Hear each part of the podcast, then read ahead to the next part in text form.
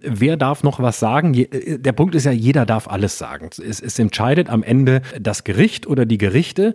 Und je höflicher wir miteinander umgehen, desto besser. Aber es ist immer eine Aushandlungssache. Aber es ist Quatsch zu behaupten, dass die Meinungsfreiheit gefährdet ist. Weil du kannst alle, du kannst äh, selbst in Sachsen sagen, äh, Grüne hängen und es auf Wahlplakate schreiben und sie dürfen bleiben. Und du kannst die deutsche Geschichte oder den Holocaust als Vogelschiss bezeichnen. Du kannst das äh, Mahnmal äh, in, in Berlin als Mahnmal der Schande bezeichnen bezeichnet. Es ist so viel möglich. Du kannst auch in der Taz schreiben, ähm, dass äh, Polizisten auf die Müllhalde gehören. Es ist alles von der Kunst- und Meinungsfreiheit. Wir.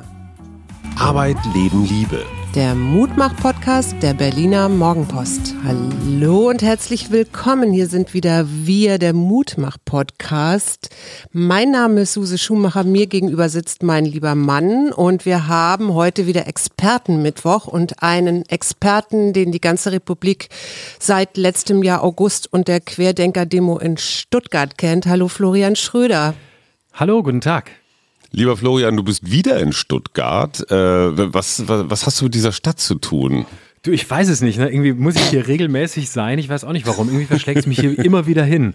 Es ist irgendwie eine Strafkolonie. Nee, ohne Witz. Ich bin jetzt gerade beruflich hier, weil ich hier ähm, einen Kabarett-Nachwuchspreis moderiere, einen Wettbewerb, wie es das ja gerne gibt in unserer Branche, den Stuttgarter Besen. Das ist quasi der Nachwuchspreis ähm, des Landes Stuttgart und des SWR. Und den moderiere ich heute Abend. Wow. Du bist ja in Lörrach geboren und bist da auch groß geworden. Jetzt habe ich mich gefragt, da gibt es ja die alemannische Fastnacht. Ist das ein Grund, warum du Kabarettist geworden bist und Satiriker? Äh, ja, weil ich mich davon immer absetzen wollte. Also ich bin überhaupt kein Fastnachtsfreund. Ich finde das ganz, ganz schlimm. Und ich habe diese Tradition, auch die alemannische, nie verstanden. Also in Basel soll es ja ganz toll sein. Da muss ich gestehen, war ich nie. Das war mir immer zu weit, die zehn Minuten mit dem Zug äh, in der, in der Nacht. Ähm, ja. Aber das, was da ansonsten als Fastnacht und Karneval durchgeht, finde ich absolut entsetzlich. Es gefällt aber ist also null lustig, ne? Aber null. ist das nicht Aber ist das nicht auch ein bisschen, also ich meine, früher wurde dann auf die Kirche und den Kler, also den Klerus und die Obrigkeit geschimpft. Machst du nicht sowas ein bisschen auch mit deiner Satire? Ja, zum Teil natürlich auch, aber ich hoffe ein bisschen anders. Und mich stört am Karneval gar nicht so sehr, dass die sich verkleiden und wie sie es tun, das sollen sie alles machen. Mich stört die Grundhaltung äh, daran, dass man einmal im Jahr für ein paar Wochen lustig ist. Humor ist eine Grundhaltung, das macht man entweder das ganze Jahr und den hat man das ganze Jahr. Auch dann, wenn es okay. mal schwierig ist, auch dann, wenn mal irgendwo äh, zwei Hochhäuser einstürzen und man sich dazu verhalten muss. Und das ist was anderes als dieser, dieser schnelle Karnevalshumor und irgendwelche Büttenreden und Reime. Es ist einfach nicht mein Ding. Soll machen, wer will, aber mein Ansatz ist ein anderer. Und Satire geht ehrlich gesagt auch ein bisschen drüber hinaus, weil Satire dann doch ein bisschen farbenfroher ist und hoffentlich nicht dabei stehen bleibt, nur auf die da oben einzuhauen. Das wäre zu man, wenig. Man muss auch fairerweise sagen, der Karneval hat jetzt auch schon zwei potenzielle CDU-Vorsitzende und Kanzlerkandidaten erledigt. Ne? Also Annegret Kramp-Karrenbauer da mit ihrem, äh, wie war das noch, das dritte Geschlecht-Toilettenwitz, war ein ziemlicher Downer und Armin Laschet, dem wird ja auch immer seine rheinländische Karnevalisterei vorgeworfen. Glaubst du, Karneval ist inzwischen inzwischen in Deutschland ein Makel? Ja, würde ich schon sagen. Also ich glaube, dass es nicht allgemein so ist, aber für mich schon. Ich glaube, insgesamt ist Deutschland einfach ein zu volkstümliches Land, als dass man sagen könnte, ähm, dass es ein Makel ist. Insgesamt finden es, glaube ich, zu viele Leute zu toll. Aber ähm, für, Politiker ist es auf jeden Fall ein Nachteil, da aufzutreten. Und ähm, finde ich auch gar nicht so schlecht so. Ich finde es super, wenn Politiker Humor haben, aber dann sollen sie es an anderen Stellen zeigen und äh, nicht auf diese Art und Weise im Karneval. Da wäre ich wirklich total dankbar, wenn da eine Semi- oder eine Äquidistanz hergestellt würde. Äh, Denkst du, dass äh, ähm, Menschen aus Nordrhein-Westfalen, die ja den Karneval sehr frönen, Düsseldorf, Köln, sage ich jetzt nur so als Beispiele, ich habe da immer so als norddeutscher, Deut norddeutsches Licht draufgeguckt und habe das nicht verstanden, also solange ich da nicht gewohnt habe, dass die überhaupt eine Chance haben, Bundeskanzler zu werden? Merkel Norddeutsch, Scholz Norddeutsch, Helmut Schmidt Norddeutsch. Stimmt, äh, ja, ja, ist schwierig. Kein ne? Zufall. Äh, ja, ja. Also ich glaube, dass es schwierig sein könnte, in, aus Nordrhein-Westfalen heraus ähm, eine Position äh, des, des äh, Kanzlers einzunehmen. Das kann ich mir schon sehr gut vorstellen. Ich, obwohl, na, Per Steinbrück hat es ja mal versucht, der war nun nur Ministerpräsident, der kam ja nicht von da. Ähm, Auch Nordlicht. Ja, eben auch ein Nordlicht, genau. Vielleicht ist es doch ein strategischer Nachteil und vielleicht ist es dann auch nicht das Allerschlechteste so. Gab es jemals einen Kanzler aus Nordrhein-Westfalen? Nee, oder? Konrad oder Adenauer war aus Bonn, soweit ich weiß. Ja, stimmt, Adenauer. Ähm, Aber der genau. war auch der Erste. Also. Ja, das zählt auch nicht. Florian, wir müssen noch mal ganz kurz die Stuttgart-Geschichte aufklären. Du bist im ja. vergangenen Jahr auf einer Querdenker-Demo gewesen, auf einer Kundgebung. Du warst sogar eingeladen von den Querdenkern, weil die dachten, du seist einer von ihnen weil du, mhm. wie heißt das, das literarische Ich von dir, das kabarettistische Ich hat die Querdenkerrolle eingenommen und dann hast du in einem, ich weiß nicht, wie häufig ist das Video inzwischen angeguckt worden, ähm, also ungefähr auf Rezo. Neun Millionen Mal, glaube ich. Auf Rezo-Flughöhe, würde ich sagen. Also echt Legende, ja. Ich freue mich immer, wenn ich 20.000 schaffe. Und ähm, was du gemacht hast, war großartig. Du hast diesen Menschen einfach gezeigt, sie brüllen immer für die Meinungsfreiheit, aber in Wirklichkeit sind sie genauso intolerant Wie alle anderen auch. Bist du danach angegriffen worden? Ja, natürlich, klar. Also im Netz natürlich massiv. Also die haben, äh, wo sie konnten, natürlich Stimmung gegen mich gemacht. Mir wurden dann auch Leaks von äh, geschlossenen Facebook-Gruppen zugeschickt, wo man natürlich nicht unter meiner Häutung oder Köpfung argumentiert hat.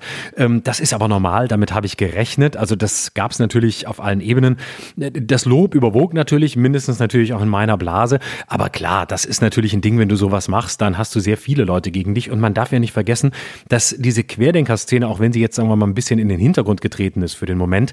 Das ist ja eine viel anschlussfähigere und deshalb auch gefährlichere als beispielsweise die rechte Bubble. Also bei Pegida war ja alles, was nicht braun war, relativ schnell dagegen. Aber das sind natürlich auch Leute, die holen und sorgen ihren Nach für ihren Nachwuchs in, in ganz unterschiedlichen Bereichen. Da sind ESOs dabei, da sind so ein paar ähm, Prenzlauer Berg-Intellektuelle oder die, die sich dafür halten, dabei. Da sind Leute dabei, die Anthroposophen sind, die Reichsbürger aber auch. Das heißt, du hast da eine ziemlich breite Front gegen dich und das habe ich schon gespürt. Sind die, also bist du wirklich bedroht worden? Hattest du jemals Angst? Hat dir jemand Prügel angedroht oder Schlimmeres? Also jetzt konkret, nicht nur so per Mail oder Post, sondern so richtig?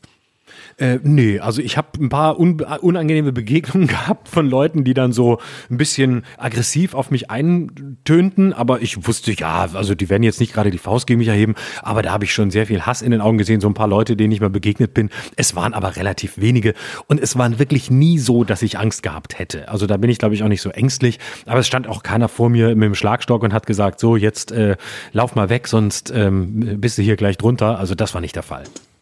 Jetzt hast du ja ein Buch geschrieben, das zahlt ja auch so ein bisschen darauf ein, weil unter anderem die Querdenker ja sagen, unsere Rechte werden eingeschränkt und unsere Meinungsfreiheit auch, ja.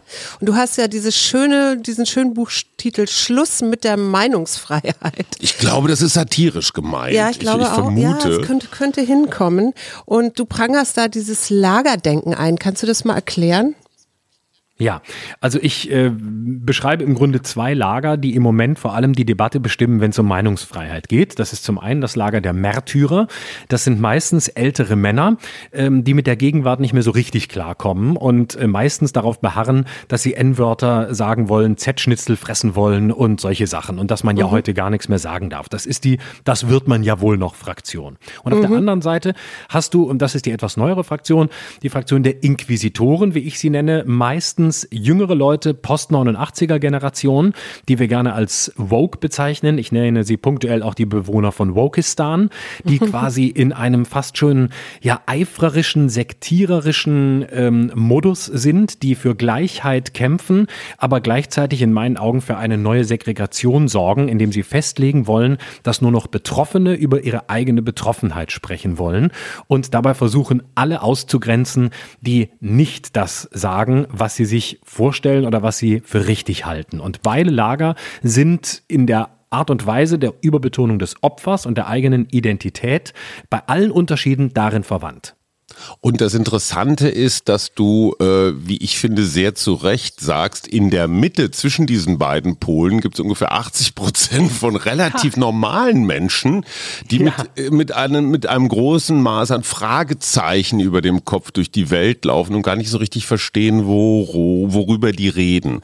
Ja. Ich ich gestehe, dass ich von den ganzen Woke und auch äh, Critical Racism äh, Theo Theoristen einiges gelernt habe. Ich, ich teile um Gottes Willen nicht jede Meinung, aber wenn es zum Beispiel um das Thema Rasse und Machtzementierung in den Vereinigten Staaten geht, dass es natürlich Weiße waren, die Schwarze aus Afrika quasi importiert haben als Sklaven, darauf einen ja doch immensen Reichtum aufgebaut haben und sich dieses Gesellschaftsverhältnis seitdem zwar verändert hat, aber in Wirklichkeit ist es noch zementiert, wenn man auf Strafgefangene guckt und so weiter und so fort. Also ich, ich verstehe einige der Motive. Wenn ich mir auch überlege, gerade alles, was mit Kolonialgeschichte zu tun hat, die Debatte, die wir hier im Humboldt-Forum haben, wem gehört das Zeug eigentlich? Haben wir das nicht irgendwann mal aus Afrika oder anderswoher geklaut?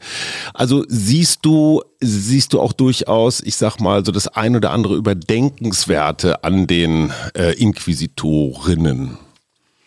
Absolut. Diese Leute, die all das vorbringen, was du gerade beschreibst, sind nicht gemeint mit Inquisitoren. Ich meine damit ausschließlich diejenigen, die sich ähm, im Diskurs äh, dabei sind, zu radikalisieren und ausschließen wollen. Alle diejenigen, die auf genau diese Punkte aufmerksam machen, von denen lerne ich auch. Und ähm, die kommen im Buch auch positiv weg, weil ich genau diese Punkte unterstreiche. Natürlich ist Rassismus ein Problem äh, der weißen Mehrheitsgesellschaft. Das heißt, sie übt den Rassismus aus, hat aber immer immer das Gefühl, naja, Rassismus, das betrifft eigentlich nur die anderen. Und diese ganzen Themen sind essentiell. Und ich bin heilfroh, dass diese Menschen das endlich sagen, dass die endlich mit am Tisch sitzen, dass die hoffentlich bald noch gleichberechtigt damit am Tisch sitzen. Ich unterstütze diesen Kampf zutiefst. Black Lives Matter, all diese Themen. Das ist gar keine Frage. Darum geht's gar nicht. Aber es ist ein schönes Beispiel, was du mit dem Humboldt-Forum nennst. Das ist nämlich genau der springende Punkt.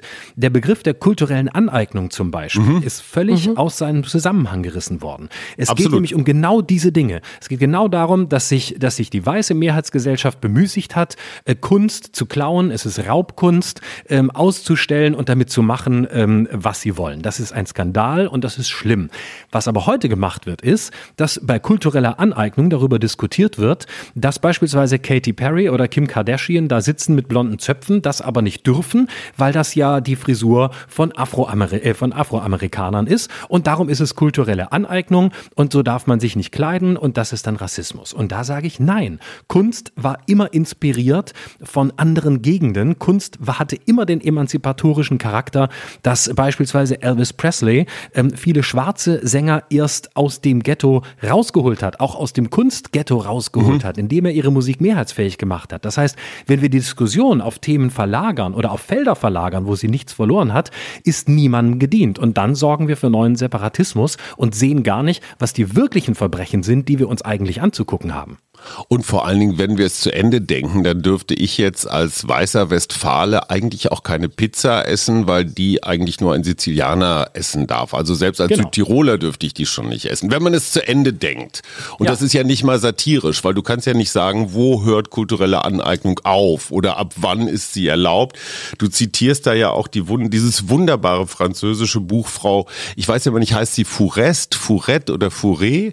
Ähm, Fourest eine, heißt die, glaube ich. Fourest, ja. eine, eine linke Lesbe, die sich tatsächlich, also die wirklich ins eigene Nest uriniert, aber im breiten Strahl und einmal in der französischen Szene sagt, es ist unfassbar, wie viel Einfluss diese kleinen Aktivistinnengruppen haben. Suse, du bist die einzige bei uns hier am Tisch, die eine, ja, die eine Minderheit, eine diskriminierte ist als Frau. Ähm, oh Gott, als Frau, ich dachte, ich Na, dachte wir jetzt, sind in Deutschland etwa nein, ausgeglichen. Nein, kein bisschen. Nein, du musst jetzt auch okay. was sagen, sonst werden wir jetzt alte weiße Männer gedisst. ja, ich, äh, ich, ich, hab, ich bin so ein bisschen gestolpert, weil du ja sagst, diese, das ist, ist so eine zunehmende Psychologisierung und das hat auch zu tun mit der Digitalisierung der letzten Jahre. Mhm. Nehmen wir uns zu ernst, also wirklich dieses Anthropozentrismus im wahrsten Sinne des Wortes? Ja, also ich versuche ja quasi dieses Thema auch ein bisschen anders herzuleiten, weil mein Problem immer ist, wenn ich Bücher zu dem Thema lese, sind die immer sehr beispielstark, aber sehr reflexionsschwach. Und ich wollte mal versuchen, mir anzugucken, warum ist es überhaupt so, wie es ist. Und ja. dann habe ich mal versucht, eine, eine neue Lesart der vergangenen 50 Jahre ähm, darzulegen, nämlich den Versuch, die Digitalisierung und die Psychologisierung der Gesellschaft parallel zu führen. Und zwar nicht die, die Psychologisierung, die sehr gut ist, nämlich die ernsthafte therapeutische Intervention, sondern ja. diese ganzen Schrumpfformen, positive Psychologie und äh, macht Ja, jetzt muss ich schöner. aber stopp, stopp, stopp, stopp. positiver Psychologie. Ja, genau, Achtung. aber die positive Psychologie Scheiße, wird oft falsch verstanden, das möchte ich hier okay. sagen. Könnt ihr euch Gut, mal in der genau, Stube drüber unterhalten? Darüber, darüber, drüber diskutieren. Genau. Und, äh, und ähnlich, also das technizistische Menschenbild ähm, der, der Psychologie, das es gibt in Teilen, in welchen wollen wir jetzt nicht weiter diskutieren, aber in bestimmten Teilen äh, geht einher mit dem technizistischen Menschenbild äh, des Silicon Valley und der Digitalisierung. Und ich glaube, dass all das insgesamt zu einer komplett narzisstischen ähm, äh, Tradition in den vergangenen Jahren und Jahrzehnten geführt hat, nämlich dass wir ausschließlich über unsere Befindlichkeiten reden, dass wir unser Ich zum Zentrum machen, dass wir, dass wir wichtig finden, wie es uns geht. Und von unserem Befinden aus ähm, bewerten wir die Welt. Und das geht über alle Lager. Das betrifft auch mich. Das betrifft wahrscheinlich fast jeden, auch der zuhört, der das irgendwann tut. Und ich halte das ähm, für, den, für die Debatte, für das Kernproblem, nämlich, dass wir mhm. unseren privaten Raum in den öffentlichen verlängern und mhm. ausschließlich davon ausgehen, wie es mir gerade geht. Es gibt aber noch etwas außerhalb meiner selbst, was vielleicht spannend wäre zu ergründen. Mhm. Du hast ja in deinem Buch dieses Interesse oder mehrere interessante Beispiele. Die Universitäten sind ja Hort, äh, wo alle diese Sachen gerade verhandelt werden. Ne? Da kommt also ein ähm, islam-skeptischer Referent und äh, möchte etwas über das Kopftuch als Mittel der Unterdrückung ähm, äh, erzählen. Und dann sagt eine Muslima, die Kopftuchträgerin ist, ich fühle mich diskriminiert und fordere die Universitätsleitung auf diese Veranstaltung abzusagen. Warum hat sie nicht recht? Die darf sich doch diskriminiert fühlen oder, find, oder ist das zu viel Ego? Natürlich darf man sich diskriminiert fühlen, aber ich fühle mich ja, kann mich auch in vielem diskriminiert fühlen aufgrund äh, irgendeines Menschen, der kommt und irgendeinen Vortrag hält. Aber dann muss ich das aushalten. Das gehört zu einer Universität, das gehört zu einer Bildungseinrichtung, dass da auch Leute sind, ähm, die, von denen ich mich vielleicht diskriminiert fühle. Dann habe ich erstens die Wahl, da nicht hinzugehen und zu sagen, ich höre mir das nicht an. Mhm. Ähm, das stört mich, verletzt mich, was auch immer. Die Verletzung oder die Diskriminierungserfahrung kann man ja äh, mehr oder weniger annehmen oder verstehen oder mindestens akzeptieren. Aber das heißt ja nicht gleich, dass ich denjenigen, von dem ich mich diskriminiert fühle, verhindern muss, solange mhm. ich nicht gezwungen bin, da reinzugehen. Und das bin ich nicht. Und deswegen ähm, finde ich es ähm, eigentlich ähm, ja ein bisschen, äh, ein bisschen vorsintflutlich, dann einfach nur zu sagen, oh, ich fühle mich da diskriminiert, der soll jetzt mal nicht kommen. Nein, äh, das ist ein öffentlicher Raum und da kommen eben auch Leute, die mich unter Umständen stören oder deren Welthaltung mir überhaupt nicht entspricht. Und dann sollte ich auch nicht fühlen, sondern sondern äh, vielleicht argumentativ äh, auch was dagegen zu setzen haben oder mich mit dem austauschen oder was auch immer oder ihn eben boykottieren. Du sagst ja, dass wir in so einem Übergangszeitalter gerade sind, ne? wo jetzt erstmal alle mitreden dürfen und das erzeugt natürlich auch mehr Vielfalt. Inwieweit, inwie, wo verlaufen denn da die Grenzen des Sagbaren oder eben was man noch sagen darf? Also Wer zunächst legt das mal fest? verlaufen. Ja, das ist die große, das ist die große Frage. Ähm, darauf müssen wir uns natürlich zunächst als Gesellschaft einigen. Also ähm, wer darf noch was sagen? Je, äh, der Punkt ist ja, jeder darf alles sagen. Es, es entscheidet am Ende ähm, das Gericht oder die Gerichte.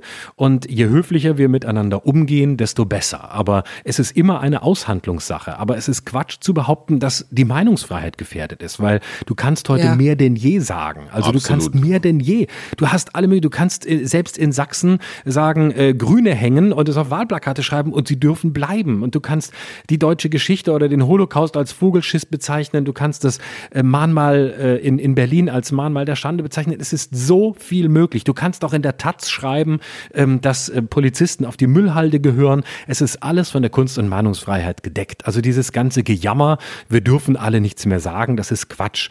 Ich finde problematisch, dass wir heute in einem moralistischen Zeitalter leben mhm. und die Moral ja. über das Recht Recht stellen. Und am Ende ja. müssen Gerichte entscheiden und nicht die Moral von irgendeiner Seite, die glaubt, alles sagen zu dürfen oder es nicht mehr zu dürfen, oder einer anderen Seite, die sagt, ähm, die sagen alle viel zu viel. Und das ist moralistisch und das halte ich wirklich für problematisch und hoch illiberal.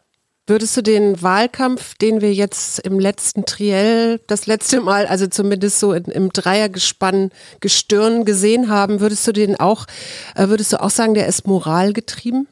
Ja, Sind total. die alle zu nett? Also ja, also die ganzen Skandale der letzten Monate waren ja Skandal, äh, waren ja moralgetrieben. Also diese ja. ganze Baerbock-Nummer. Ähm, natürlich muss man das ernst nehmen und eine Kanzlerkandidatin sollte, wenn sie schon ein Buch schreibt, auch wenigstens dazu stehen, dass sie es nicht selbst geschrieben hat oder es eben tun. Und das ist keine Frage. Aber das ist alles so, wer lacht wo und dass Laschet in Erftstadt gelacht hat, alles doof und nicht gut. Kann man diskutieren. Aber wenn es zum einzigen Problem wird, dann muss man eben irgendwann sagen, okay, hier stellen wir die Moral über die die eigentlichen Probleme.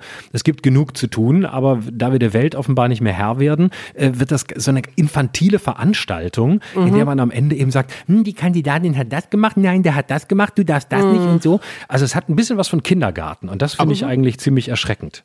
Aber das, was wir als Cancel Culture verstehen, also dieses vorschnelle äh, Abmoderieren von Themen oder Veranstaltungen. Ich habe das Gefühl, das haben wir in diesem Wahlkampf zumindest unterbewusst erlebt, weil die allermeisten Kandidatinnen äh, und Kandidaten und Programme waren auf maximale Konfliktfreiheit angelegt. Also es war ja. so richtig so eine vorauseilende Panik. Es könnte ja irgendein Thema skandalisiert werden. Ich weiß nicht, ob ich das alleine so sehe, aber ich glaube tatsächlich auch die Angst vor dem Shitstorm vor der digitalen Aufregung ist so gigantisch groß, dass die Politik nicht mehr die, sorry, Cojones hat, zu sagen, hey, CO2-Reduzierung äh, äh gibt's nicht für lau.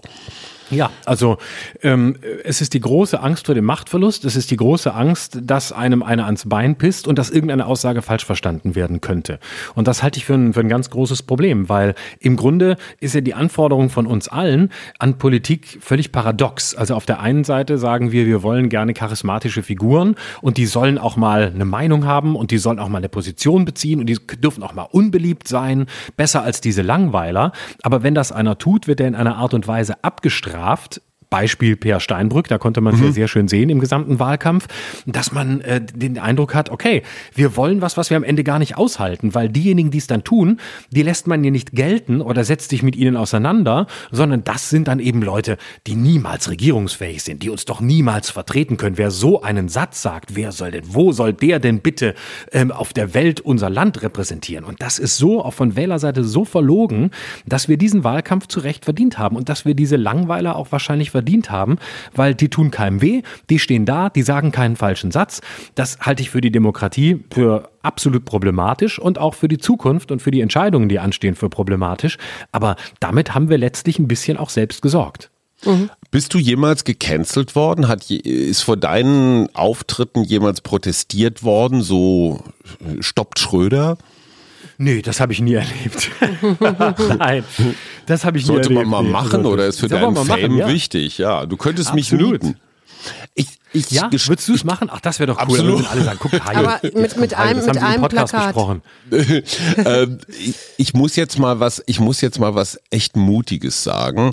Ich gestehe aus Angst oder weniger aus Angst, sondern aus eher, eher Angst vor Arbeit, vermeide ich als Journalist gewisse Themen. Ich weiß zum Beispiel, dass die Leserschaft der Berliner Morgenpost, für die ich äh, gelegentlich mal schreibe, dass die eher so in der Altersklasse 50 plus sind.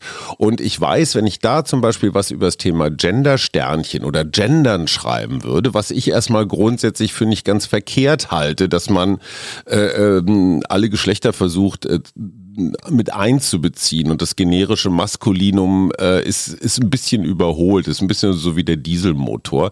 Ähm, ich schreibe diese Geschichte oder diesen Kommentar, wenn überhaupt, dann sehr unwillig, weil ich weiß, dass ich mindestens 100 total empörte Zuschriften kriege und weil ich den Ehrgeiz habe, die wirklich alle auch zu beantworten, sehe ich einfach dagegen an, ganzen Tag lang nur Gender-Meckerer zu bedienen. Ist das bei dir im Programm auch so? Überlegst du dir, boah, was was sind lästige Gags oder Figuren, die für Aufregung sorgen, die lasse ich lieber weg?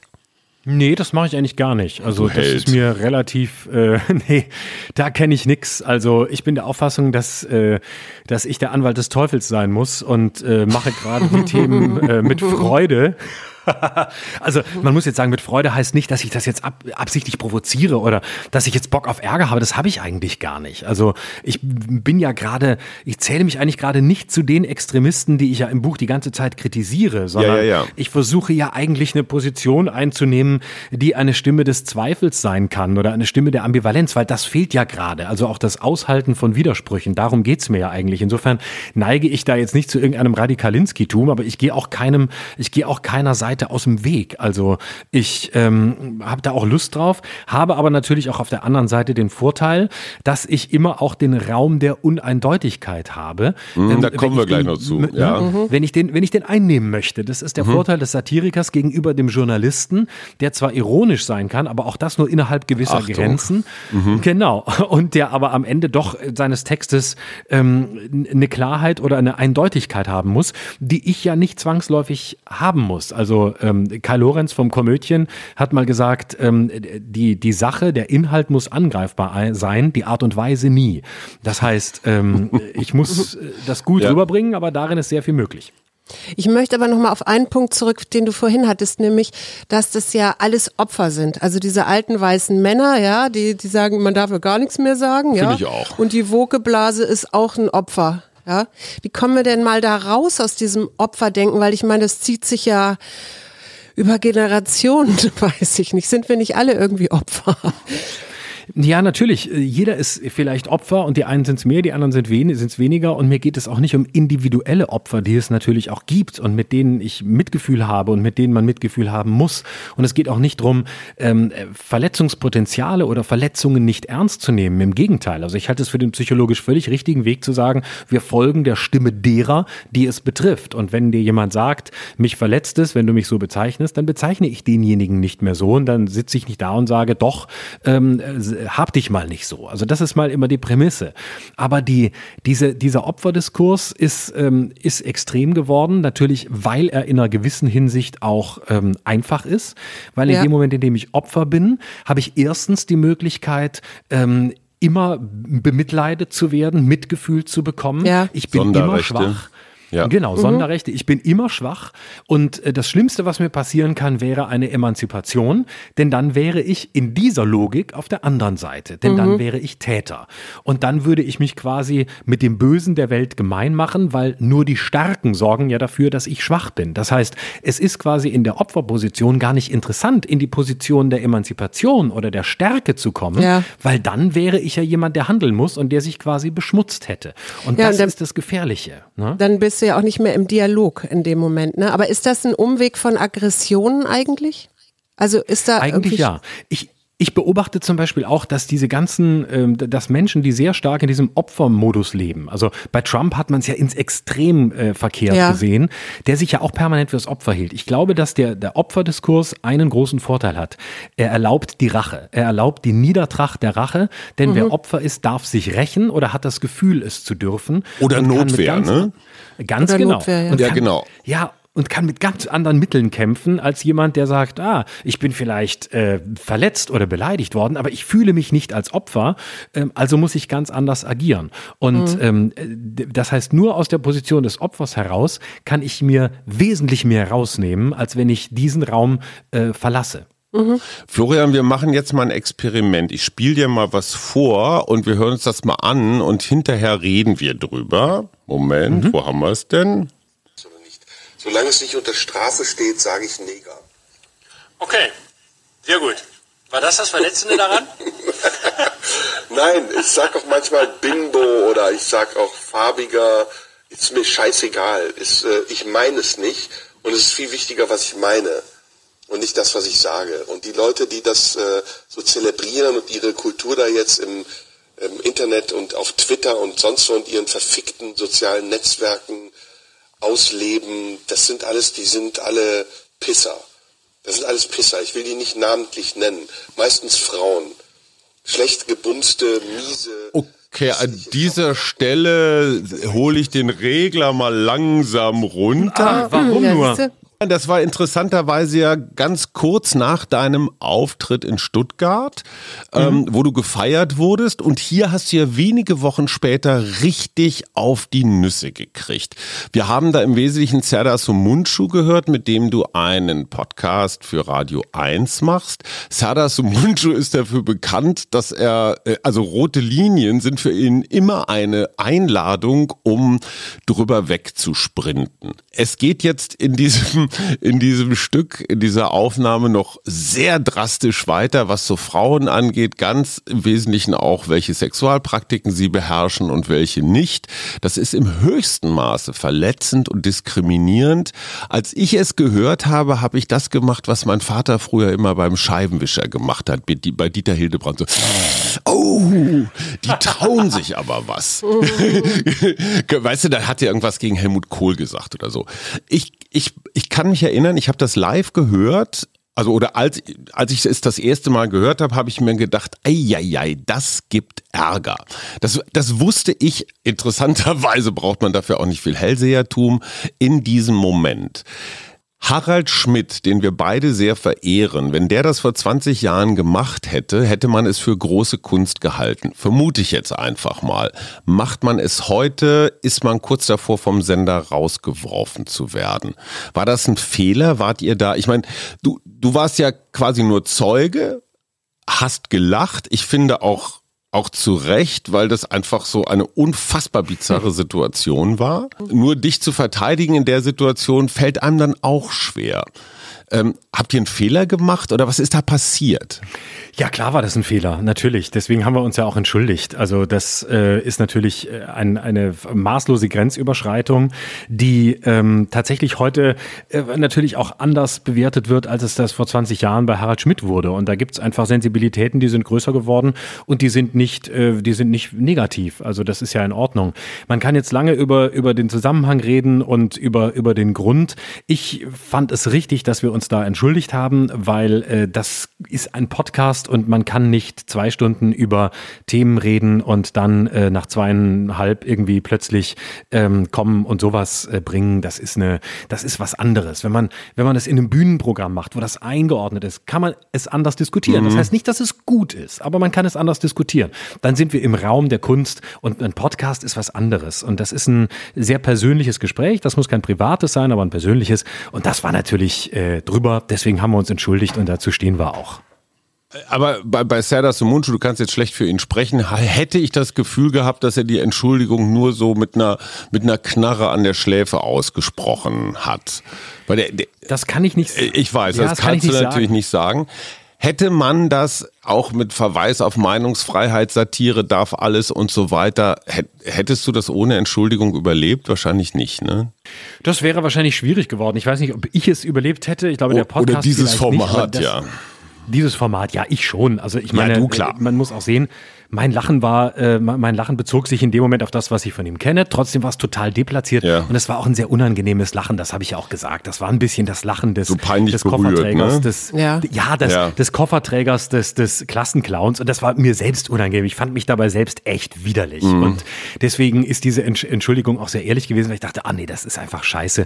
Und das hat auch in der Art des Lachens äh, tatsächlich etwas Verletzendes gehabt, was ich vollkommen nachvollziehen konnte, weil äh, wenn jemand so lacht, das ist so das ist ein Typ, mit dem willst du nichts zu tun haben und ähm, so wollte, so will ich auch nicht sein. Und wenn es dann auch noch Leuten, äh, noch Leuten wehtut, ist es äh, total, ist es einfach daneben und deswegen war die Entschuldigung gut. Wäre das anders gelaufen, wenn er statt jetzt auf Frauen abzuzielen, äh, Männer, über Männer so geredet hätte?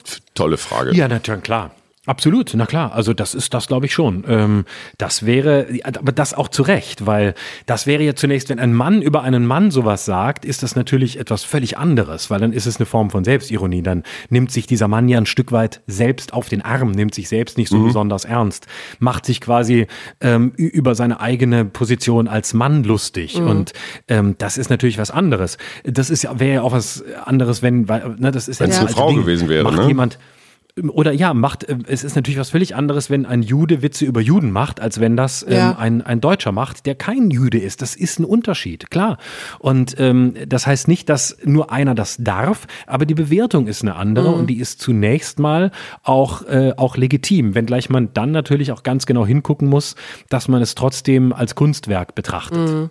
Wie retten wir die Zukunft der Meinungsfreiheit vor Inquisitorinnen und Opfern und äh, all denen, die da jetzt rum wären? Weil das, ich meine, du, du machst in deinem Buch wirklich eine sehr ordentliche Bestandsaufnahme. Da rennt Adorno durchs Bild und äh, Frau Nokun und Lamberti, die ja viel über Hass im Netz geschrieben haben. Du hast viele Zeitungen gelesen, wie man in dem ambitionierten ähm, Literaturverzeichnis lesen kann. Was lernen wir daraus? Weil das fehlte mir so ein bisschen und ich gebe zu, ich bin auch ein bisschen hilflos. Wie gehen wir in Zukunft damit um? Ignorieren hilft ja auch nichts. Nee, also zunächst mal glaube ich, dass wir nur wieder lernen können und das, das sage ich ja quasi auch äh, als ähm, so als als äh, hinten hinten raus Führung darüber hinaus ähm, wieder aus uns selbst herauszutreten, nicht zu glauben, dass wir mit uns identisch sein müssen, mhm. dass wir ähm, bedingungslos im Recht sind, dass wir ähm, dass wir auf der richtigen Seite stehen, also diese ganzen diese ganzen Rüstungen mal abzulegen und äh, gleichzeitig auch zu sehen, dass es im Grunde wieder darum geht, sich gegenseitig zuzuhören. Also wirklich einfach zuzuhören. Und zwar ohne eine Meinung haben zu müssen und ohne es besser zu wissen und ohne zu glauben, ich muss jetzt mit jemandem mithalten können oder ich muss jetzt widersprechen, sondern sich einfach auch mal ähm, dem Ganzen aussetzen im positiven Sinne, nämlich dem, was andere denken, was andere sagen. Und ich glaube, dass sehr viele Leute sich das wünschen und auch gerne machen.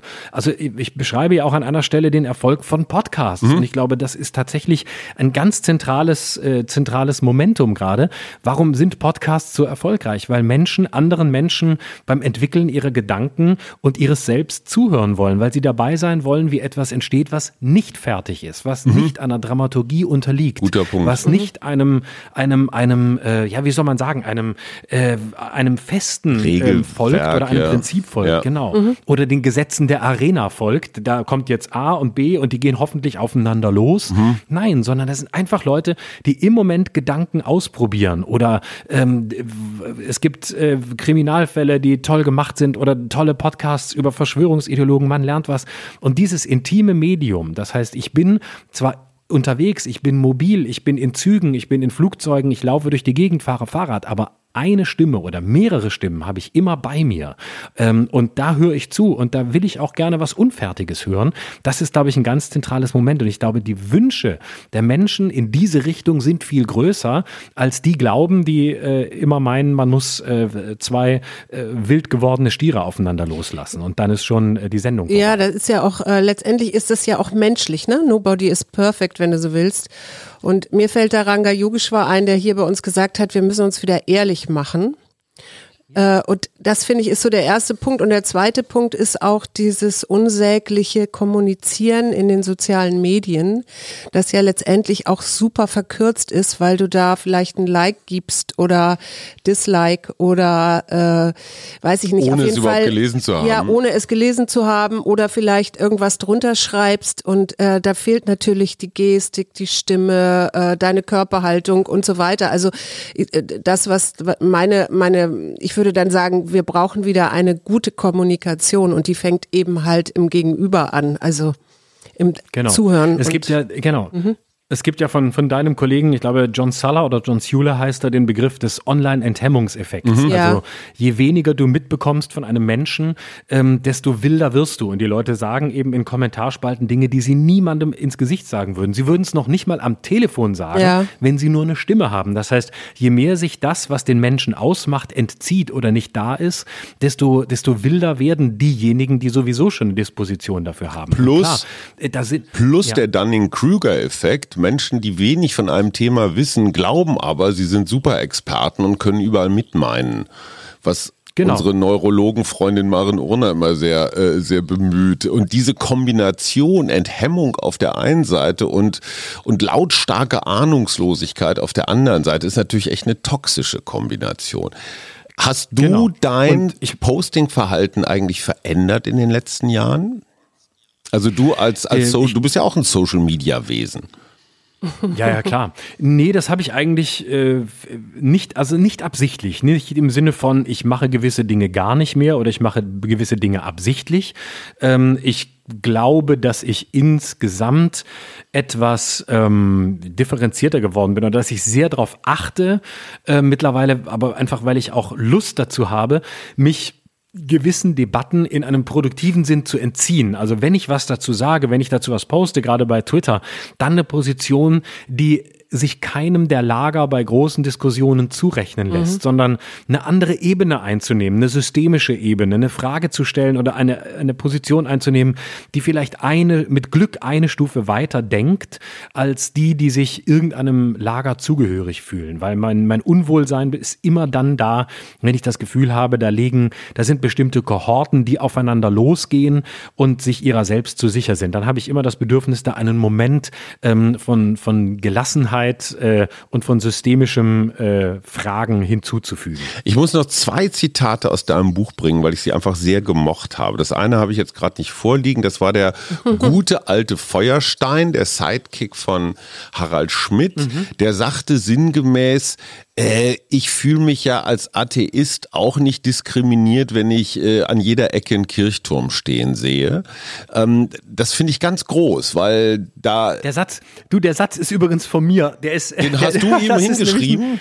Nein, das ist ein Anführungszeichen Fehler. Der ist es in der, in der Korrektur nicht mehr korrigiert Ach, worden. Quatsch. Der Satz von Feuerstein in dem zusammen. Ja, der Satz von Feuerstein endet bei jeder hat das Recht verarscht zu werden. Punkt. Ja. Und ich Ach habe bei meiner so. Charlie Hebdo Nummer ja. habe ich den Feuerstein zitiert und lediglich die Korrektur hat vergessen, die Abführungszeichen an die richtige Stelle zu setzen. Deswegen darf ich sagen, der Satz ist von mir. Alter. Den habe ich dann in, in, der, in der Situation von Charlie Hebdo hinzugefügt. Schröder ja. auf Feuerstein-Level. Es wird immer besser.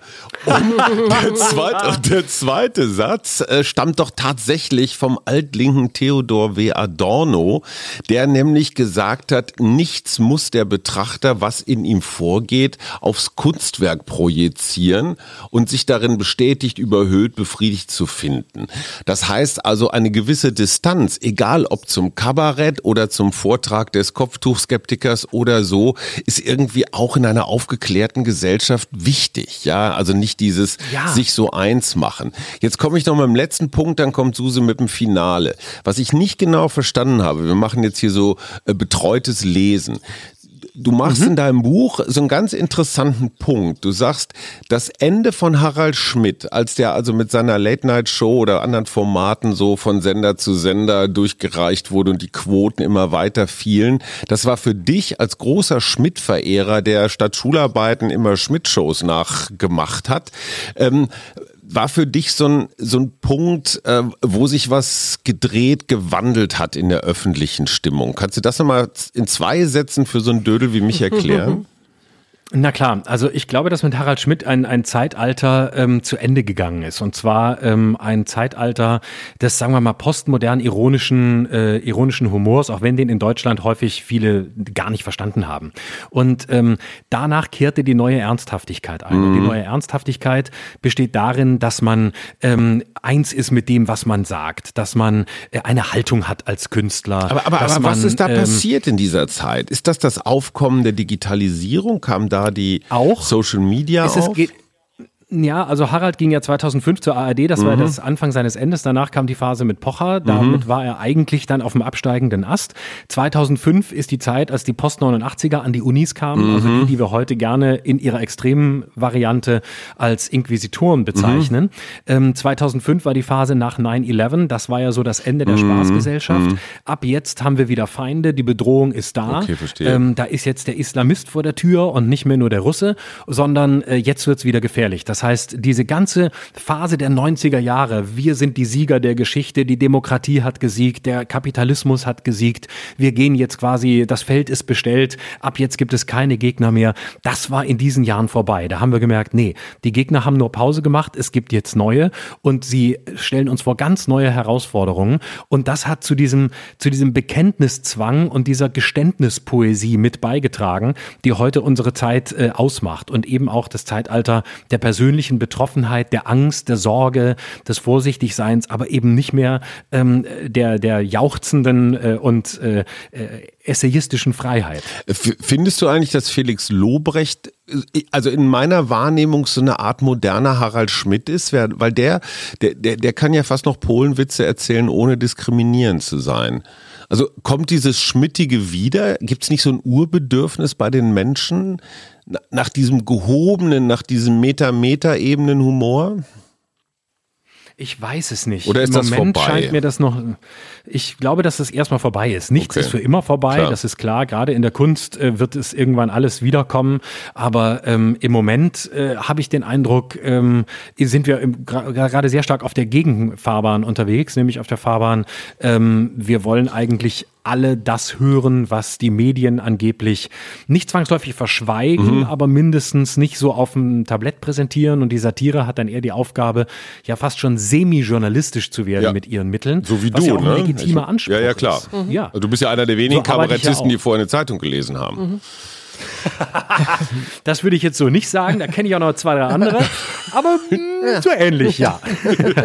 aber äh, ja, und das ist, glaube ich, im Moment sehr stark. Aber das sind Trends, die können sich auch wieder, auch wieder umkehren. Also dieses La pour l'art, wir machen uns lustig, weil es lustig ist, sich drüber lustig zu machen. Mhm. Und nochmal eine dritte, Meta, dritte Metaebene. Man muss ja auch mal ganz ehrlich sagen, das, das ist ja auch ein Bias, den wir haben, Klar. die wir hier ja. reden. Das hat ja in der Masse nie funktioniert. Klar. Harald war immer ein Nischenphänomen ja. und er hatte das Glück, dass irgendwie irgendwann irgendjemand rausgefunden hat, dass vor allem Akademiker ihn gucken, weswegen äh, die, die großen Marken wie Mercedes und Co. für ihn geworben haben, sodass die Kohle bei Sat1 so reinkam, dass ihm die Quote egal war. Sonst wäre der Typ Jahre vorher passé gewesen. Also mhm. wir sind kein besonders ironiebegabtes Land und ähm, das, da müssten wir sehr viele Nachhilfestunden nehmen, ehe der nächste Harald Schmidt kommen könnte. Aber ohne, ohne dass er satirisch war, hat er mein damaliges Buch in der Hand gehabt und vorgestellt. Das fand ich ganz groß. Was ich aber dich noch fragen möchte, ich habe noch zwei Fragen. Nämlich die eine ist, was macht dir Mut? Und die zweite ist, wie gehen die Wahlen am Sonntag aus?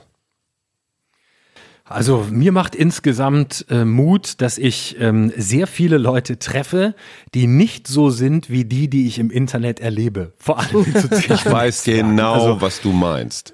Es ist immer wieder schön, wenn du da ja. ein paar Stunden drin warst ja. oder wenn du mal in so einem Sturm stehst, was ja immer wieder vorkommt. Ja. Und du gehst vor die Tür und stellst fest, da sind ganz viele Menschen, die von all dem nichts mitkriegen und vor die allem, dich freundlich angucken. Es, wenn sie es ja, die es, wenn sie es mitkriegen, äh, einordnen können und freundlich zu dir sind, vielleicht sogar nett oder geradezu zugewandt, das macht mir sehr viel Hoffnung, dass äh, der Großteil der Menschen nicht das ist, was sich im Internet widerspiegelt. Mhm.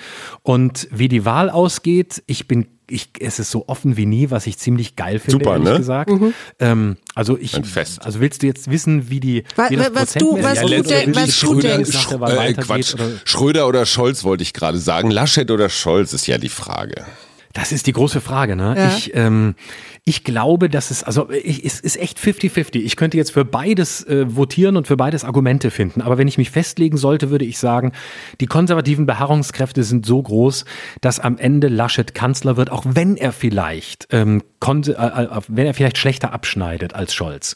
Scholz vielleicht ein bisschen drüber. Ich glaube aber, dass Laschet am Ende doch minimal Du meinst, wir sind, wir sind immer noch so sicherheitsbedürftig, dass wir dann doch so, ein, so eine rheinische Frohnatur gegen da als These, wollen? Gegen These, es wird einen überraschend klaren Sieg für Olaf Scholz geben. Weil, möglich, weil nämlich gesagt, genau das, ja. was du gerade sagst, diese Beharrungskräfte, die Konservativen, die sind ja stark. Und es wird sicherlich noch Leute geben, die so im letzten Moment sagen, oh Gott, bevor das Land in die Hand der Kommunisten fällt, wählen wir doch Laschet. Aber die Gegenseite, siehe Heiner Geissers Lagertheorie, wir sind ja ungefähr gleich viel. Ja. Die Gegenseite, nämlich Menschen, die das nicht mehr wollen, dass nach 16 Jahren Merkel jetzt nochmal 16 Jahre Laschet kommen, die werden dadurch auch mobilisiert. Ich glaube, dass Scholz viele mobilisieren kann. Und ich würde nicht von Erdrutsch sprechen, aber von einem klaren Sieg. Wenn ich jetzt ganz fies bin, dann wäre ich, würde ich sagen, äh, Nomen ist Omen. Nein, no games with names. Das ist oberstes äh, Kabarettistengebot, oder? oh ja, oh ja. Never joke with names. Ganz, ganz altes Schluss Gesetz. mit der Meinungs... Ja, Entschuldigung. Sein, Schluss mit der Meinungsfreiheit heißt ein Buch, das wir spätestens in zehn Tagen in der Spiegel Bestsellerliste finden werden. Wir verlosen unter unseren Steady-Freunden ein Exemplar, Florian, wer das in Ordnung ist. Und Flo Florian ja, weiß, gerne. Ich würde deine Unterschrift Ich fälschen. möchte aber, dass, das, dass man dazu irgendwie eine Frage oder irgendwas machen muss, um so ein Buch zu kriegen. Florian, hast du irgendeine Idee, was man tun kann, damit man dieses Buch bekommt? Ähm, ja, man könnte zum Beispiel die Frage beantworten, ähm, was hat Schröder getan, wofür er im vergangenen Jahr fast gecancelt worden wäre? Agenda 2010? Genau, A, Agenda 2010, B, ähm, seine eigene Altenpflegerin geheiratet oder C, ähm, an der falschen Stelle gelacht. Bitte antworten an ähm, RBW Patricia Schlesinger in Potsdam. Mein Lieber, ganz herzlichen Dank. Es war uns ein Fest ähm, und wir hören und sehen uns spätestens auf irgendeiner Radio 1 Veranstaltung. Schön, dass du dabei Genau, warst. ich freue mich sehr. Ich danke euch sehr für die Gerne. Einladung. Und ich möchte mit Susi gerne noch über positive Das Psychologie machen wir. diskutieren. Danke. Das machen wir. Bis bald und vielen, vielen Dank. danke euch. Ciao. Arbeit, Leben, Liebe. Der Mutmach-Podcast der Berliner Morgenpost.